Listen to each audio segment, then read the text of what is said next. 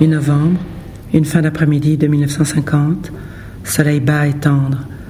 Yossif Vissarionovitch Staline, guide des petits pères du monde nouveau, élimine les fleurs fanées de vieux rosiers dans le jardin de la dacha du frère Ruisseau. L'exercice le fatigue plus qu'avant. Le jardin n'est qu'une pente parcourue d'escaliers, mais la vie sur la mer scintillante est une merveille. Sa dacha préférée. Il n'a plus que 30 mois à vivre. Comment le saurait-il?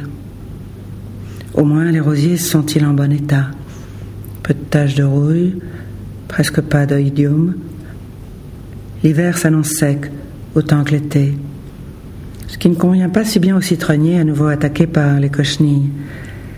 La nature est ainsi faite que tout finit par se corrompre et se livrer aux maladies même, ce qui a été purgé et recueilli en profondeur. Un esprit négatif pourrait dire que le monde n'est qu'une plaie en perpétuelle rémission, le genre de pensée qui vient avec l'âge et gâche le plaisir de beaux instants comme celui d'un jardin suspendu sur une mer embrasée par le couchant. Pour ce qui est de la mort, Yossi Vissarionovitch se trouve somme toute dans la même situation que les millions d'âmes dont il a purgé la pureté soviétique. Il ignore quand elle va le rattraper, mais pas d'illusion. Même lui, le généralissime de la moitié de la planète, le Kojain, le Void, le patron, ne peut pas se raconter d'histoire. Le jeu de la mort n'a qu'une issue. Plus le temps passe, plus on joue perdant. Depuis 70 ans, les occasions de la rencontre finale n'ont pas manqué. Il s'en est bien tiré. Un rude boulot. Le hasard n'y est pour rien.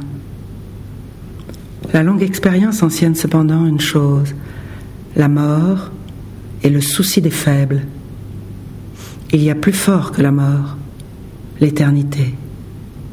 Une affaire qui ne se réduit pas à la survie d'un sac d'os et de chair. L'éternité, rester vivant dans l'esprit de nos survivants, ainsi que ces astres éteints depuis des milliards d'années, qui continuent d'éblouir nos nuits et nos ciels. Une œuvre qui se prépare de loin. Lénine, c'est Atleto. On a été aux premières loges pour le voir à l'ouvrage. Une expérience édifiante. Voir et soutenir.